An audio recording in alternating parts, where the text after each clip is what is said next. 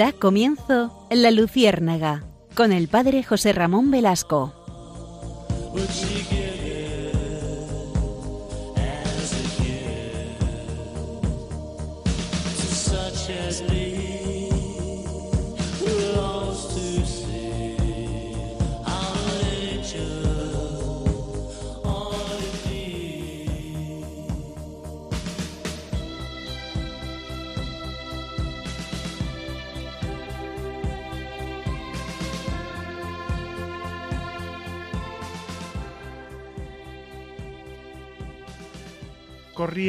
El año de 1887.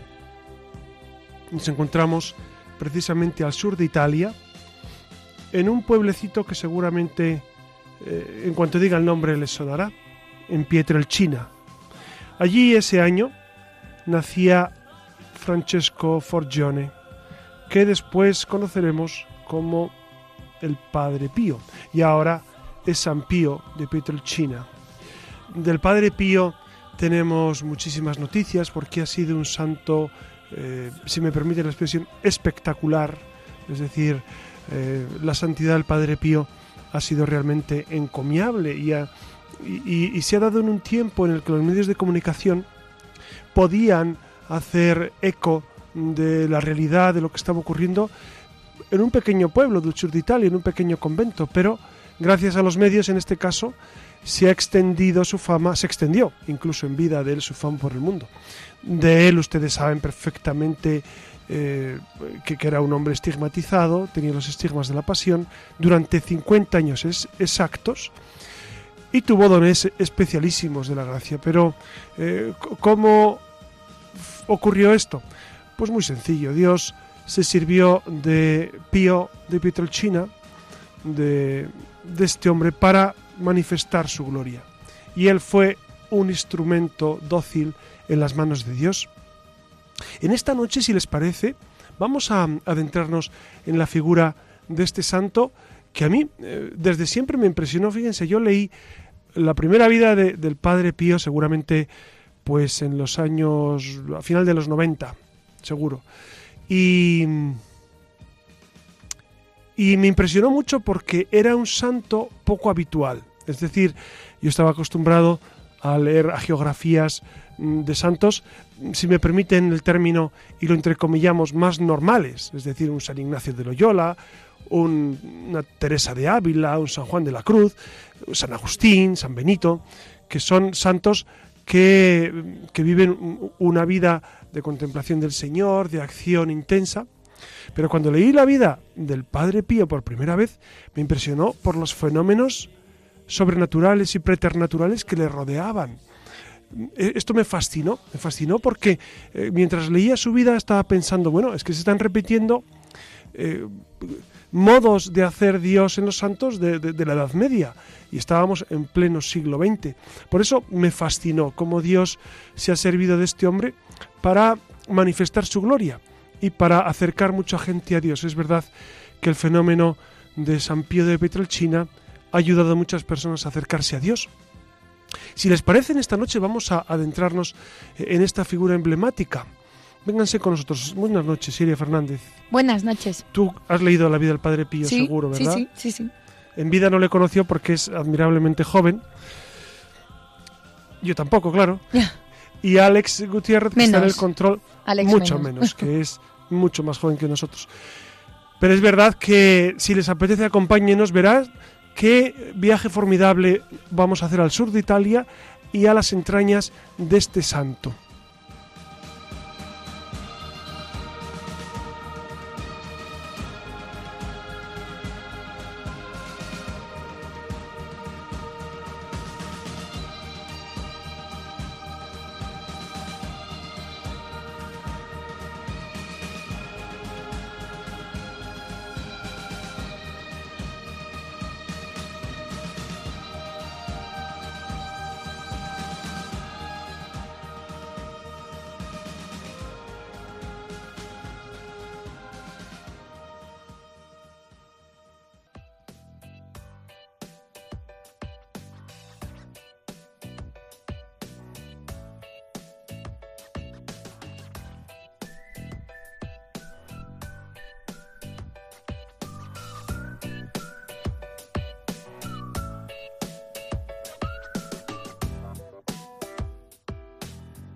Porque la iglesia está repleta de historias de santos de personas que han entregado y, dan su día, su vida día a día por los demás, de eruditos, ascetas, místicos, pensadores por esto y mucho más nos gusta rescatar, ya no tanto del olvido, pero sí de la desmemoria, algunos de los grandes que, que han pasado por la historia de la Iglesia. Y hoy, como ha comentado el padre José Ramón, traemos a colación a un santo, además a un santo de los modernos, de los contemporáneos, y es bueno recordar esto porque en ocasiones miramos a los santos con, con la distancia que dan los años y, y nos pensamos que, claro, como eran otros tiempos para poder ser santo o poder ser mártir, y, miren, nada más lejos de la realidad. Así que resulta que es ahora, en pleno siglo XX, siglo XXI, igual que en el siglo XX, que no nos queda nada lejos, cuando ser cristiano es toda una modernidad, un ejemplo que, que bueno, como muchos saben, nos puede costar hasta la vida. Así que creen que, que de verdad no hay motivos para aspirar a la santidad hoy. Pues miren, más que nunca. Así que esta noche vamos a recordar a, San Pío de Pieltrechina por haber nacido en esa población del sur de Italia, como les ha comentado el padre José Ramón, más conocido como el Padre Pío, y fue un fraile y sacerdote católico italiano de la Orden de los Hermanos Menores Capuchinos, famoso por sus dones milagrosos y por esos estigmas que, presentaban las manos, pies y costado, y que fue canonizado por San Juan Pablo II en el 2002. Su familia... Ustedes saben que que San Juan Pablo II eh, le conoció en vida al Padre Pío. ¿sí? Y él le profetizó al Padre Pío que iba a ser Papa. Por eso, ah, ¿sí? por eso, claro, por eso San Juan Pablo II tuvo una relación con el Padre Pío muy estrecha desde siempre. Bueno, ya saben ustedes que antes de, de San Juan Pablo II, Pablo VI también eh, tuvo una relación intensa, Pío XII también lo conoció, etcétera, etcétera. Estaba pensando que San Juan Pablo II se codeaba con los grandes, también conocía a la Santa Madre Teresa de Calcuta. Ah, claro. Y seguro claro, claro, coincidieron, coincidieron dos grandísimos santos. Pues qué época más brillante en la Iglesia y qué poco le damos importancia siendo relativamente actual. Sí, sí, y fíjense que, que es una época mm, de profunda crisis en bueno por lo menos una cierta crisis en la iglesia después del concilio cuando en el 65 acaba el concilio y hay una hay una etapa que ya hemos hablado en otras ocasiones de ello, ¿no? De una etapa pues muy convulsa dentro de la Iglesia con muchas con muchas dificultades y sin embargo fíjense qué grandes santos ha dado eh, Dios a nuestra Iglesia incluso en tiempos de mucha dificultad.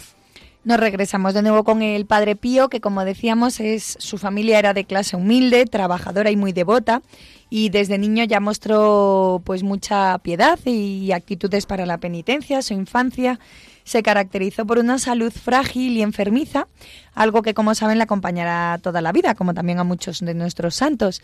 Y es desde esa edad, desde jovencito, cuando manifestó un gran deseo por el sacerdocio, nacido por el encuentro que tiene con un fraile capuchino del convento de Morcone, que estaba cerquita de Pieltrechina, unos 30 kilómetros, llamado Fray Camilo, quien pasaba por su casa siempre pidiendo limosna.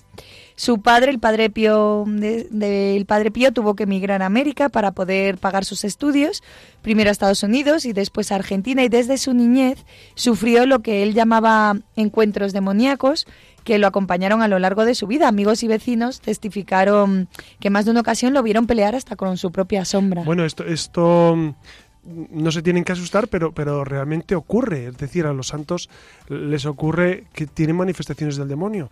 Y, y este, eh, el, Padre Pío, siendo muy niño. Pero no olvidemos que en Fátima, la Virgen, también a los, a los pastores les enseña el infierno. Ustedes recuerdan que fue uno de los secretos de la Virgen en Fátima. Por eso no es de extrañar que, que algunas personas muy elegidas, muy seleccionadas, como por supuesto es San Pío de Petrelchina, tuvieran estos fenómenos que los demás pues no solemos tener, efectivamente, pero los santos sí. Nos consta que es un santo muy querido en el seno de la Iglesia, así que prepárense para disfrutar recordando a uno de nuestros santos más recientes. Así que vamos a intentar aproximarnos a esta figura de la Iglesia para tener esta noche así de, de primera mano un testimonio más del servicio de los hombres, concretamente el servicio de un santo al Señor. Así que comenzamos.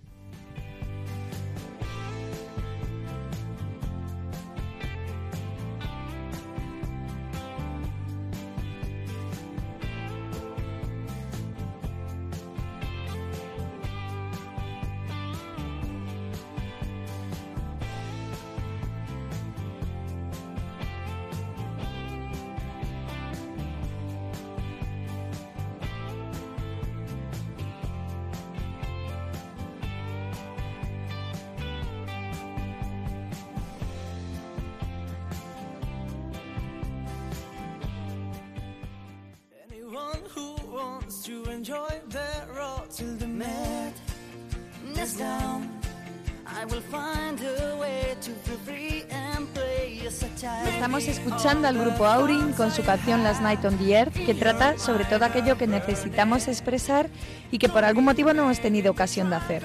Precisamente de esto va nuestra siguiente sección.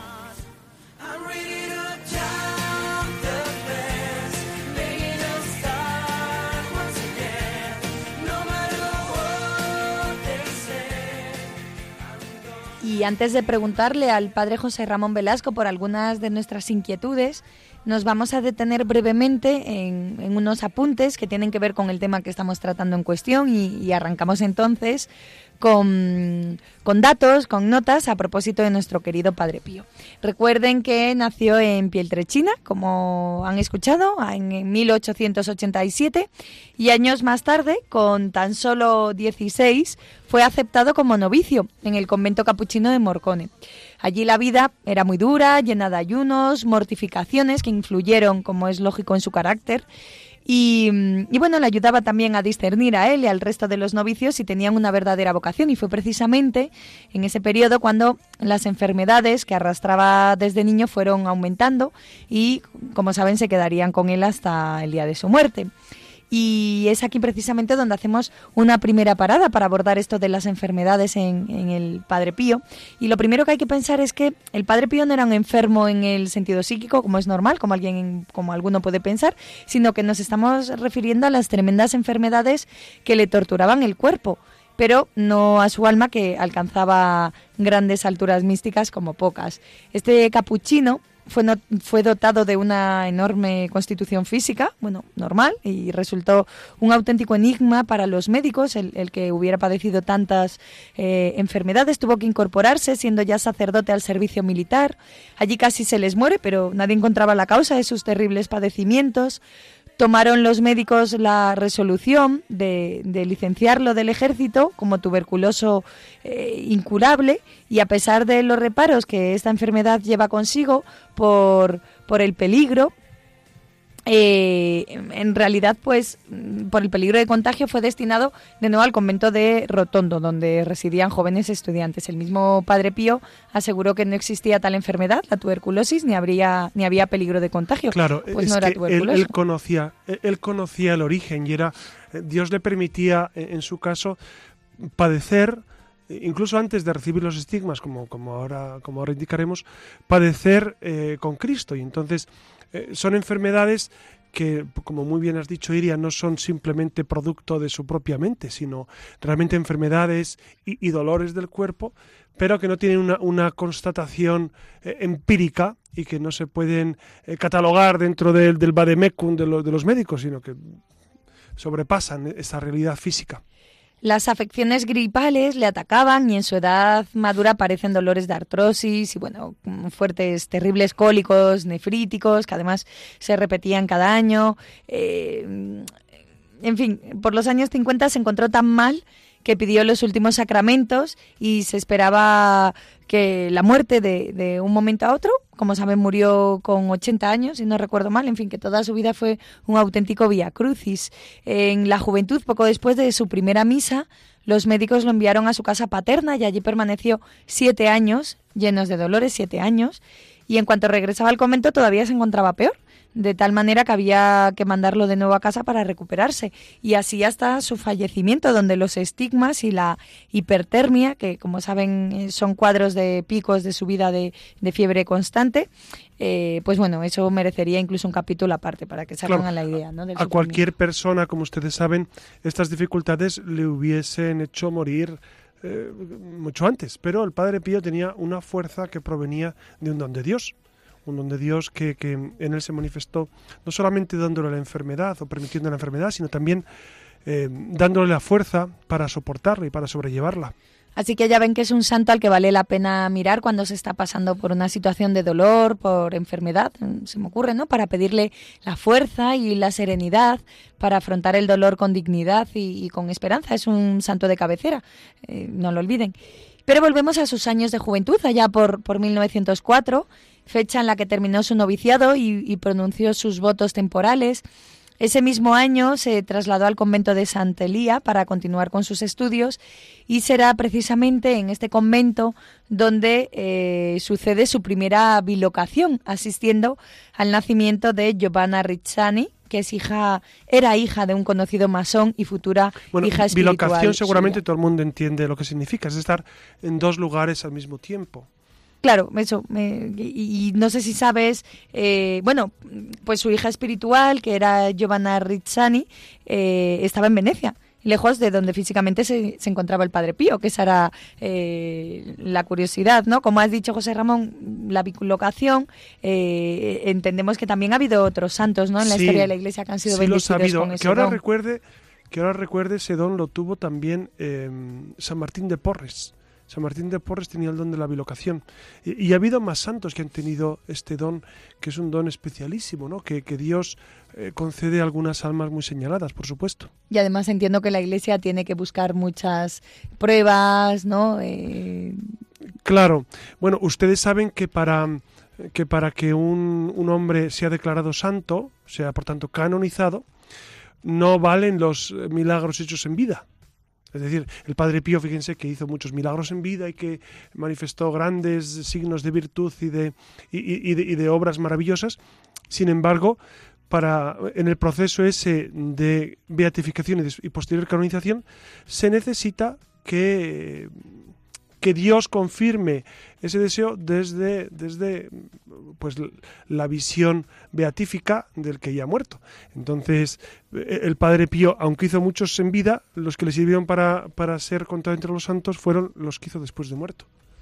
Tres años después, en 1907, el, el Padre Pío hizo la profesión de sus votos solemnes y ese mismo año fue trasladado al convento de Serra Capriola, que está a unos 15 kilómetros del mar, pero no le hizo nada bien a su salud y, bueno, volvió a enfermar. Así que sus superiores le enviaron, lo enviaron de regreso a Pieltrechina para ver si el clima de su casa le sentaba mejor. Imagino que esto, entre terribles eh, no dolores, pero sí angustias, ¿no? Él querría estar en su convento de referencia y no con tanto movimiento de volver a casa. De hecho, eso lo cuenta él, ¿no? Que es claro, sí. A, él le suponía un gran dolor, pero lo aceptaba con, con, una gran resignación. El hecho de tener que cambiar de lugar, el hecho de, de ver su salud tan quebrada, ¿no? En cualquier caso, para los habitantes de Pieltrechina, imagino que estarían encantados porque en esa época la gente ya del pueblo confiaba en él, le pedían consejo y, fue así como comenzó a dirigir almas.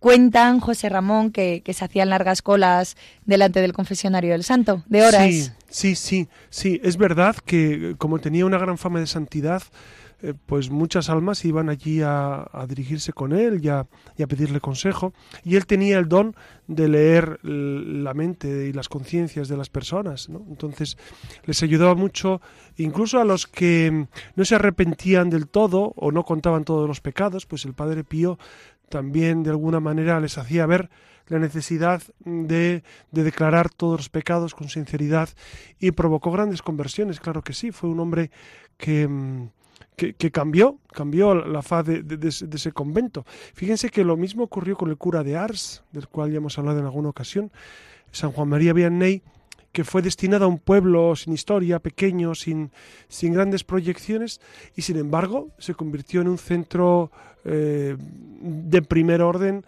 eh, a nivel del catolicismo francés. Por eso las grandes obras las hace Dios eh, donde quiere, cuando quiere y como quiere. Esto es un mensaje también para, para los sacerdotes, cuando somos enviados a, parroquias en pueblos lejanos o, o, en destinos que quizás son de poco brillo. El brillo lo da la santidad, la santidad que Dios pone en cada uno, no el, lugar donde estás. Por eso eh, eh, estas personas, estando en lugares, digamos, de poca relevancia, sin embargo, han hecho un bien a la iglesia inmenso. Yo estoy pensando también en Teresita de Lisieux, Teresa de que vivió en un convento, murió con 24 años y es patrona de las misiones y es doctora de la iglesia.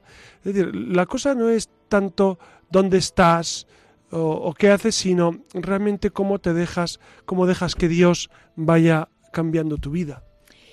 La bilocación, el don de la confesión y bueno, ahora le toca el turno a los estigmas. Ante todo hay que decir que, que a propósito del Padre Pío hubo una investigación objetiva de, de un inquisidor de Roma, Monseñor Rafaelo Carlo Rossi, que examinó los estigmas e interrogó exhaustivamente a Capuchino durante el examen por parte de Roma, eh, sobre todo fue ordenada a raíz de la creciente fama del cura. El obispo pidió al padre Pío quitarse los guantes de lana, porque saben que solía llevar guantes, y el inquisidor examinó y detalló esas heridas, y la herida en la palma de la mano derecha que encontró tenía unos 5 centímetros de diámetro, con cubierto de costras pequeñas, y pero bueno, no había ningún agujero, y, bueno, eh, eso es lo que descubrió el investigador del Vaticano. El santo confirmó esto y dijo que el dolor era tal que su mano entera le dolía entera durante los estigmas más aguda en el medio y cuando apretaba la mano. No está de más decir que si bien el padre Pío llevaba usualmente las manos cubiertas, en ocasiones sus superiores le pedían que descubriera las manos para que las heridas pudieran fotografiarse. No sé, José Ramón, si nos quieres contar algo más del tema de los estigmas, eh, que ha lo sido de un los poco... estigmas es, es un fenómeno que, que sí lo han vivido bastantes santos, ¿no? Es- Estamos recordando ahora, nada menos que San Francisco de Asís tuvo los estigmas. Eh, y y es, es precisamente un don que Dios ofrece muy especial de, eh, de permitir que algunos santos participen eh, en la pasión de Cristo, con las mismas llagas de Cristo. Y es verdad que, que al Padre Pío esto le trajo muchas complicaciones, porque, porque él, tuvo 50 años, los 50 años exactos, los estigmas. Y mm, le trajo complicaciones, por supuesto, porque porque mm, bueno, había gente que, que- que no creía que eso era un don de Dios, sino que se, se- los había hecho él mismo y que, y que en el fondo era, o, o que eran producto del demonio, peor, ¿no? Entonces, e- es verdad que le hizo mucho sufrir, no solamente a nivel físico, sino también a nivel moral, pero él lo llevaba pues como una, como una continua unión a, a la cruz de Cristo. Dense cuenta que cu- cuando él celebraba la Eucaristía, que era una Eucaristía que celebraba por la mañana, temprano, ahí en la capillita, eh, mucha gente iba, por supuesto, porque era el Padre Pío. Y, y eran misas que duraban eh, casi dos horas. Eh, ¿Por qué? Porque él revivía en sí mismo la pasión de Cristo y su- él decía que, sufría los dolores de la pasión. Entonces es un hombre pues hecho al dolor que, mm, se ofreció como víctima y, Cristo lo unió a su cruz. Eh, fíjense, eh, es, es impresionante cómo el Señor puede permitir esto, pero es por amor, es con las almas que se ofrecen a Él y por amor se unen a la cruz. En muchas ocasiones a los cristianos nos escandaliza también, incluso los que estamos dentro de la iglesia, el tema de, de los dones, ¿no? En personas, de, de la Bueno, bilocación. más que escandalizarnos, quizás nos sorprende. Nos sorprende mucho, a mí me sorprende Mm. mucho, pero, pero claro, es, es la sorpresa de un ingenuo como yo que no sabe nada de, de los santos, ¿no? Entonces, claro, pe- pero para ellos, eh, pues lo normal es, es vivir en esa, eh, en esas realidades eh, sobrenaturales, ¿no? Viven en Dios. Pues sepan que en 1908 regresó al convento, pero esta vez a Montefusco, y en noviembre de ese año recibió órdenes menores, y luego, eh, bueno, pues toda esa época fue para él una época de muchísima oración y estudio. Mm, Se consagró sacerdote en la Catedral de Benevento y, como decíamos, no estuvo seis años con su familia por motivos de salud. Sin duda, lo que hizo más famoso al Padre Pío eh, es esto de los estigmas que hemos comentado, que se llaman estigmas, bueno, conocidos como pasionarios, por ser semejantes a los de Jesucristo, las heridas en las manos, pies, costado y hombro, eh, dolorosísimas, su sangre tenía, al, al parecer, perfume de flores, que es un aroma, como saben, que se asocia a la santidad. La noticia de que el Padre Pío tenía estigmas, como tú decías, José Ramón, se extendió muy rápidamente y eso hizo que, que miles de personas fueran a San Giovanni Rotondo para verle, besarle las manos, confesarse con él, asistir a esas misas. Y se trató del primer sacerdote estigmatizado, lo que no causó pocos problemas, ya que no todo el mundo se lo creyó, como decíamos. Claro, y, lo que has dicho tú también del investigador del Vaticano, precisamente claro, cuando el Vaticano también se enteró de esto, pues quería hacer su, su análisis sobre esta realidad, ¿no? Claro, una, una de las consecuencias de, de, esto, ¿no? De que se enviaran doctores a certificar la procedencia de los estigmas, fue para que se hagan una idea que el padre Pío pasó 10 años de 1923 al 33 aislado completamente eh, para evitar lucubraciones con el tema, ¿no? Y también para, mm, bueno, supongo que para no dar que hablar. A raíz de la Segunda Guerra Mundial, el padre fundó el Padre Pío fundó los grupos de oración del Padre Pío, que es otra de sus aportaciones, seguro que, le suena. Que son cenáculos que están eh, extendidos por todo el mundo, sí son, pues eso, son grupos que rápidamente se multiplicaron eh, no solo por Italia, por, por, todo el mundo. Y a la muerte del padre Pío, eh, fíjense, eran cuando murió 726 eh, y, unos años después pasaron a ser 1400 y, y bueno, cuenta con más de 150.000 miembros. Eso, hace 40 años, imagino que ahora se habrá triplicado por lo menos. Eh, el padre Pío en 1940 reunió a tres de sus grandes hijos espirituales y les propuso un proyecto eh, para el cual él mismo se refirió como su obra más grande aquí en la tierra, que fue la fundación de un hospital que se llamaría Casa Alivio del Sufrimiento. Unos años después, 15, se inauguró el hospital con la bendición de... Claro, dense cuenta, eh, esto que has contado que es, que es una preciosidad, dense cuenta lo que es para, para un, un fraile como, como el Padre Pío, un, fraile capuchino, metido en su convento y haciendo sus cosas y, y, y celebrando la Eucaristía, confesando, etcétera, su, su, su, misión estaba muy reducida también por sus dificultades físicas, etcétera, y de repente Dios le inspira que, funde un hospital. Esto, eh, claro, ahora nos parece muy lógico porque está allí el hospital en, en China, etcétera, etcétera. Eh, es un hospital inmenso y es un y, fascinante. Pero dense cuenta a los caminos de Dios cómo son de intrincados, ¿no? De repente a este buen fraile le pide que funde un, un hospital, nada menos. Sí, pues contó con el beneplácito de, bueno, del cardenal Ercaro y también eh, un inspiradísimo discurso del Papa Pío XII. Y como saben, se pueden imaginar que, que, la finalidad del hospital al final no es solo curar a los enfermos desde el punto de vista físico, sino también espiritual. Claro, fíjense, fíjense que eh, conviene hacer una acotación aquí porque la Iglesia se ha dedicado muchas veces a hospitales. Y es verdad que ustedes pues habrán vivido, yo lo he vivido cuando era niño, hospitales en los que había religiosas, pues que atendían a, los, a los internos, ¿no? Y es verdad que, y a, veces la gente decía, bueno, pues están quitando el trabajo a las enfermeras y, claro, dense cuenta que nosotros en la iglesia, eh, la promoción humana y el desarrollo humano va unido al cuidado espiritual, a la atención. Entonces, en un hospital que haya religiosas, que haya, por supuesto, capellán, es importantísimo. ¿Por qué?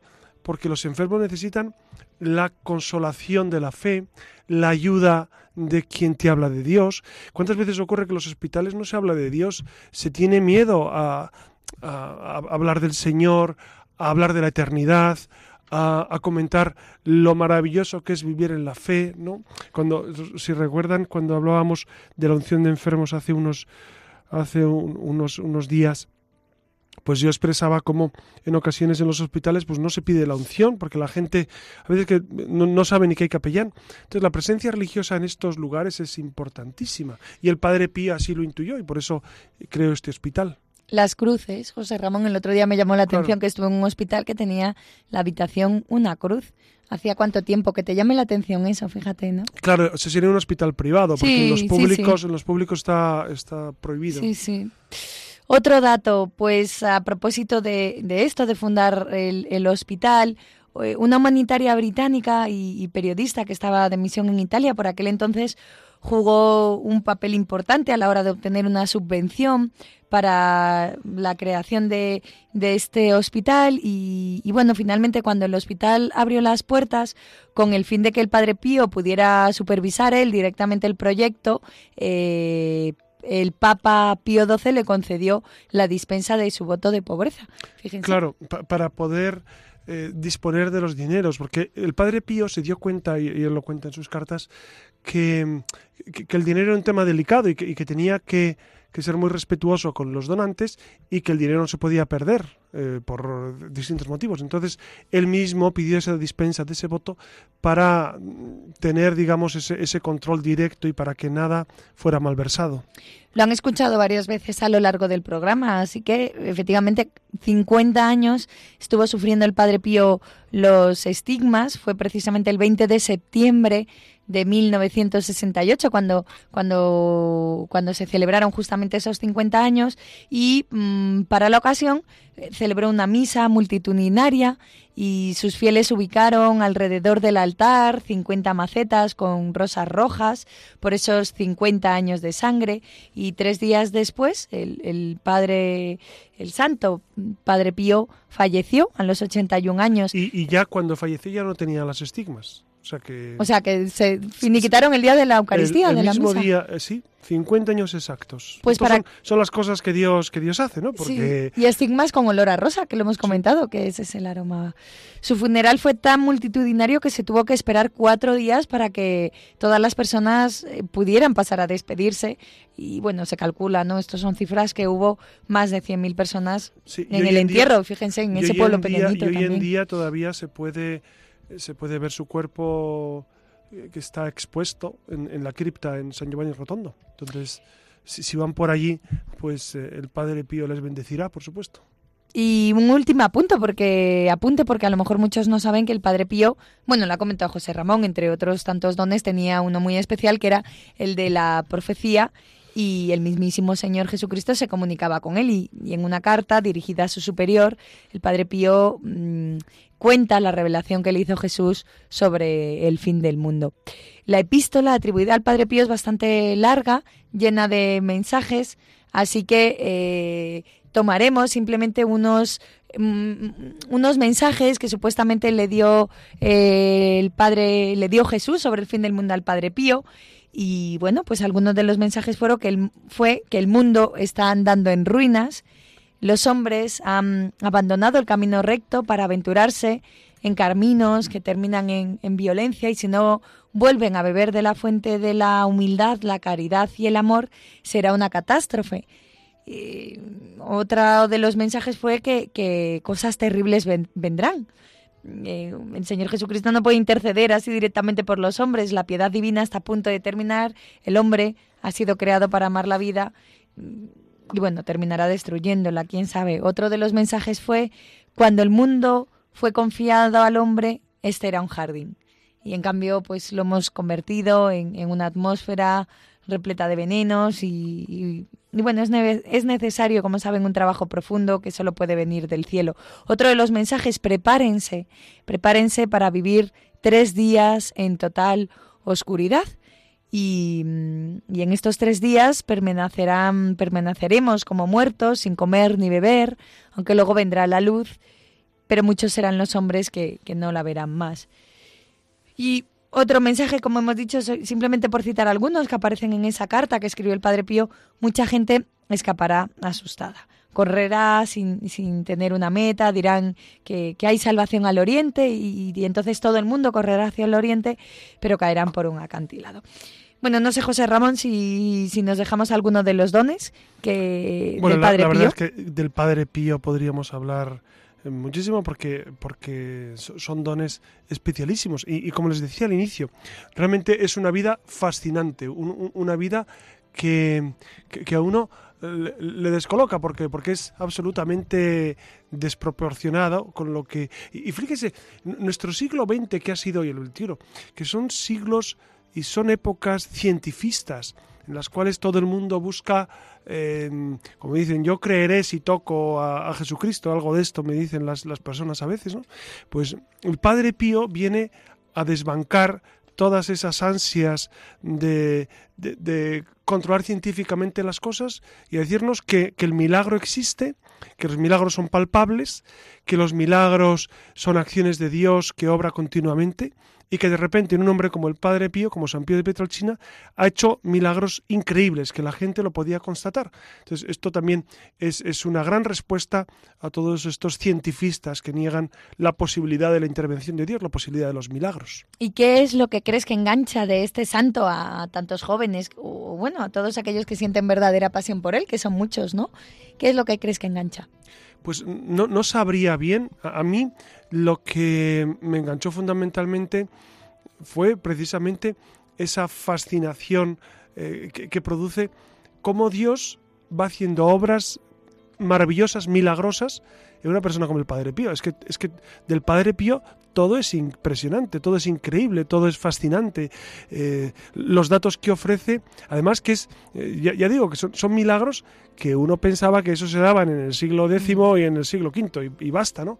Pero no en el siglo XX. Entonces, a mí, a mí siempre me fascinó. Además que luego hay, hay hay también un, problema con todo esto y es el atractivo también por lo morboso, por, por esa relación con el demonio, por estas cosas que, hay gente que, no, no, le ayuda a centrar bien su, su vida. ¿no? Fíjense que el Padre Pío era un hombre de intensa vivencia de la fe. Eh, y un hombre amante del Señor, amante de los sacramentos. Yo creo que el, mayor legado que deja el Padre Pío y la mayor secuela que puede haber nosotros es imitarle en su amor a Jesucristo, en su amor a la pasión, en su amor a nuestra Madre María, tenía un grandísimo amor. Entonces yo creo que esos son los grandes frutos de, la lectura y de la meditación sobre el Padre Pío. Y la obediencia, ¿verdad, José Ramón? Como lo hemos comentado también a lo largo del programa, es eh, la obediencia de todo sacerdote de hacer caso cuando le mandan a casa. Parece baladí, pero en el fondo es una cosa que también suscita mucha ternura, ¿no? Que, jo, con en medio del sufrimiento a mí me parece que es un ejemplo también de, dignidad, de vivir con dignidad la enfermedad, de abrazarla, del sufrimiento. Sí, sí, claro, de, de, ser instrumentos, instrumentos en, la, en las manos de Dios. Por eso, claro, por supuesto es un gran ejemplo de obediencia. Él obedecía siempre a sus superiores, no solamente por tener ese voto, sino porque él era consciente de la necesidad de la obediencia. Pues muchísimas gracias, José Ramón. Nos quedan seguro que más cuestiones, más interrogantes, pero bueno, con esto tenemos para hacer de boca. En cualquier caso, acudan a la bibliografía, acudan a leer al Padre Pío, um, que, se van a quedar alucinados, fascinados como nosotros. Así que nada, mm, recuerden que tenemos una un correo electrónico, la luciérnaga.radiomaría.es. Pueden dejarnos algún comentario, sugiérannos temas, que a veces ya no sabemos de qué hablar, aunque no será por falta de temas. Pero bueno, recuerden que es la ventanita que tenemos con ustedes para, para poder comunicarnos. Así que saben que les esperamos en la red.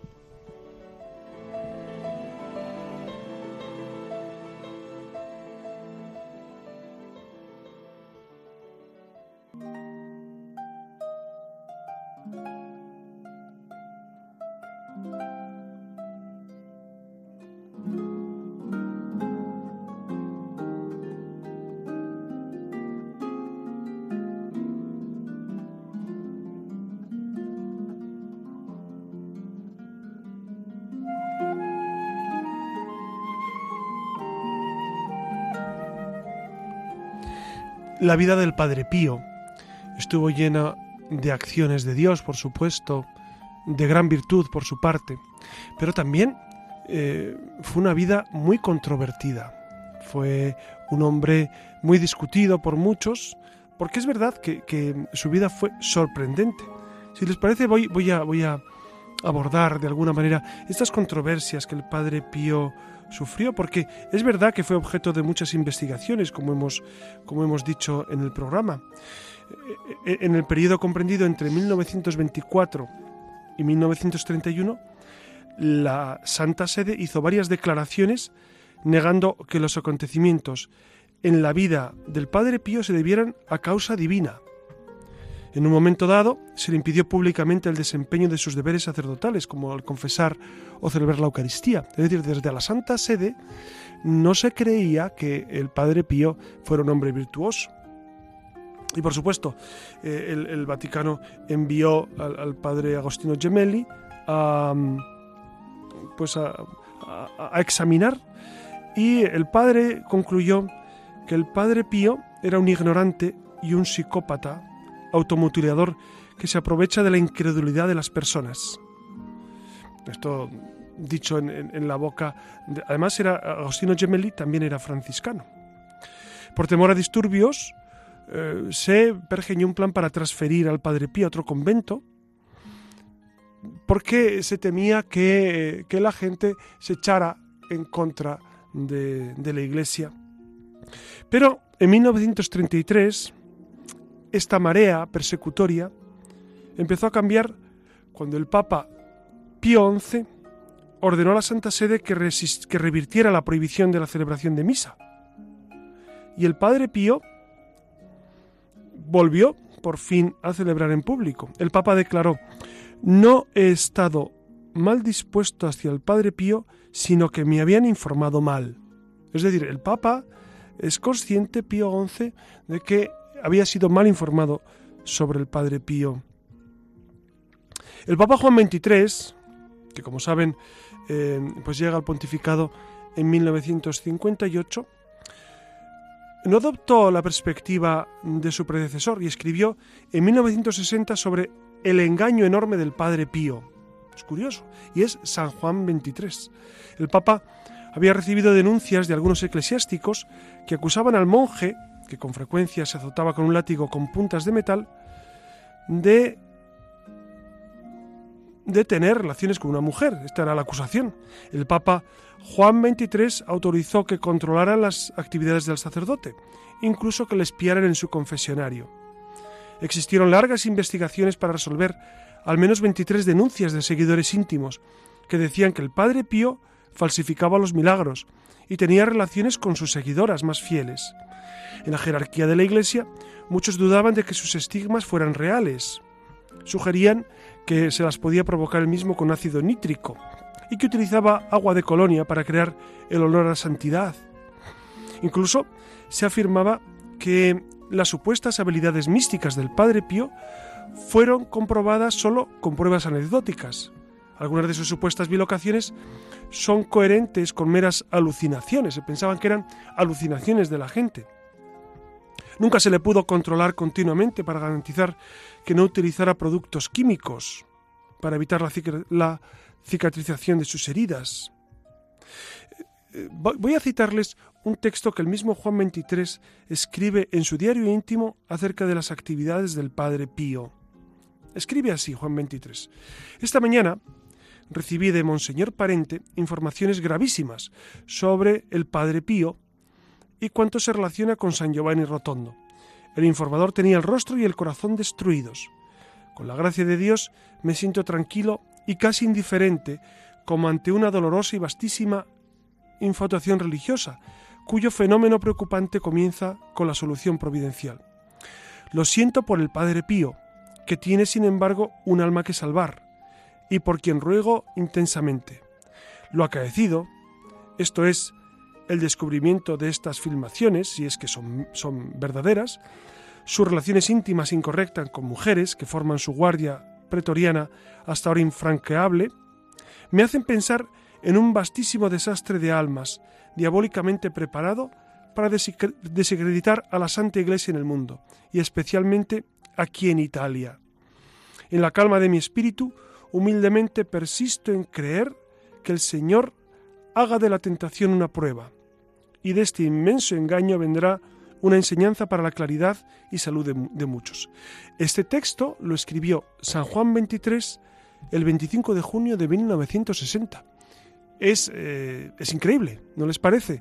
San Juan XXIII dudando de la santidad del Padre Pío. ¿Por qué? Porque le habían referido, pues todas esas, esas acusaciones eh, eran verdad, aunque eran falsas, pero a él, a, Juan 23, le hicieron pensar que eran verdaderas. Y el 29 de julio, Monseñor Macari, quien más tarde se convertiría en arzobispo de Ancona, comenzó otra investigación en nombre del Papa Juan XXIII y del Santo Oficio. Se dice que el informe de 200 páginas que realizó, aunque nunca se publicó en su totalidad, es devastadoramente crítico. Los rumores en el Vaticano por mucho tiempo sostuvieron que el expediente Macari fue un obstáculo insuperable para otorgar la santidad al Padre Pío, hasta que, en 2001, los seguidores del Padre Pío afirmaban que el arzobispo Macari había muerto en su lecho y que en el último momento, arrepentido, le había rezado al Padre Pío. En los pasillos del Vaticano, el consenso decía que el Padre Pío era un ingenuo histérico, en el peor de los casos, un estafador. El Papa Juan XXIII le prohibió decir la misa en público, publicar sus populares oraciones, recibir visitas y hablar con mujeres en privado. Sin embargo, tras la muerte de Juan XXIII, el Papa Pablo VI rechazó las acusaciones de su antecesor, aunque sin aportar ninguna prueba. Como ven, es una fluctuación entre reconocer la santidad del Padre Pío e insistir una y otra vez en sus acusaciones. Fíjense cómo debería sentir esto el Padre Pío. Es decir, él jamás mintió sobre su condición, él jamás quiso simular su santidad y hasta el Papa Juan XXIII dudaba de él. Y no, olvides, no olviden que fue San Juan XXIII. Esto es muy interesante. ¿no? Dios permite a veces que un santo pruebe a otro santo. Esto ha ocurrido en la Iglesia en varias ocasiones. Un santo que prueba a otro santo. Por eso yo creo que, que todos estos datos nos hacen reflexionar sobre una cuestión esencial y es que la santidad del Padre Pío es indiscutible y que cuando Dios elige un alma de este, de este talante y de esta santidad, pues tiene que estar preparado a sufrir, a sufrir no solo físicamente, sino moralmente, a sufrir la incomprensión, a sufrir el dolor, a sufrir el apartamiento, incluso desde personas de la iglesia. Es el sino, es el sino de, pues de algunos que han sido elegidos por Dios para una misión especialísima. Fíjense que mm, con el Padre Pío yo creo que mm, tenemos que tener una relación estrecha. E, él es un camino para acercarnos a Jesucristo, para amar a Cristo crucificado. Yo creo que eh, hoy, ha sido una noche de aprender mucho de este gran santo y de fiarnos de Dios, de fiarnos de Dios. Eh, miren, seguramente eh, muchos de nosotros no tenemos los dones del Padre Pío. vamos, no les conozco a ustedes, pero la gente que me rodea no los tiene. Y sin embargo, Dios nos quiere tanto como al Padre Pío. Y Dios tiene para nosotros un plan de salvación tan inmenso como el Padre Pío, a otro nivel, por supuesto, cada uno a su nivel, pero Dios nos quiere a cada uno infinitamente. Por eso, fiémonos del Señor, entreguémonos a Él con sinceridad y el Señor irá haciendo su labor. Buenas noches, Siria Fernández. Buenas noches. Espero que este programa nos haya ayudado a todos para reflexionar y para, y para adentrarnos en esta figura excelsa del Padre Pío. Sin duda, sin duda. y buenas noches Alex Gutiérrez y buenas noches a todos ustedes que descansen. Les ha hablado su amigo José Ramón Velasco.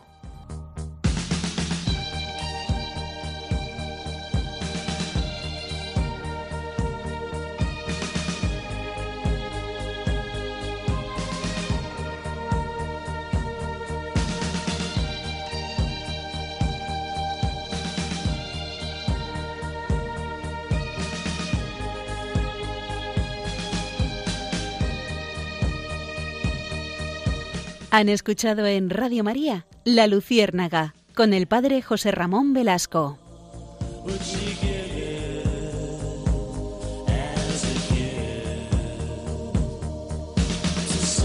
as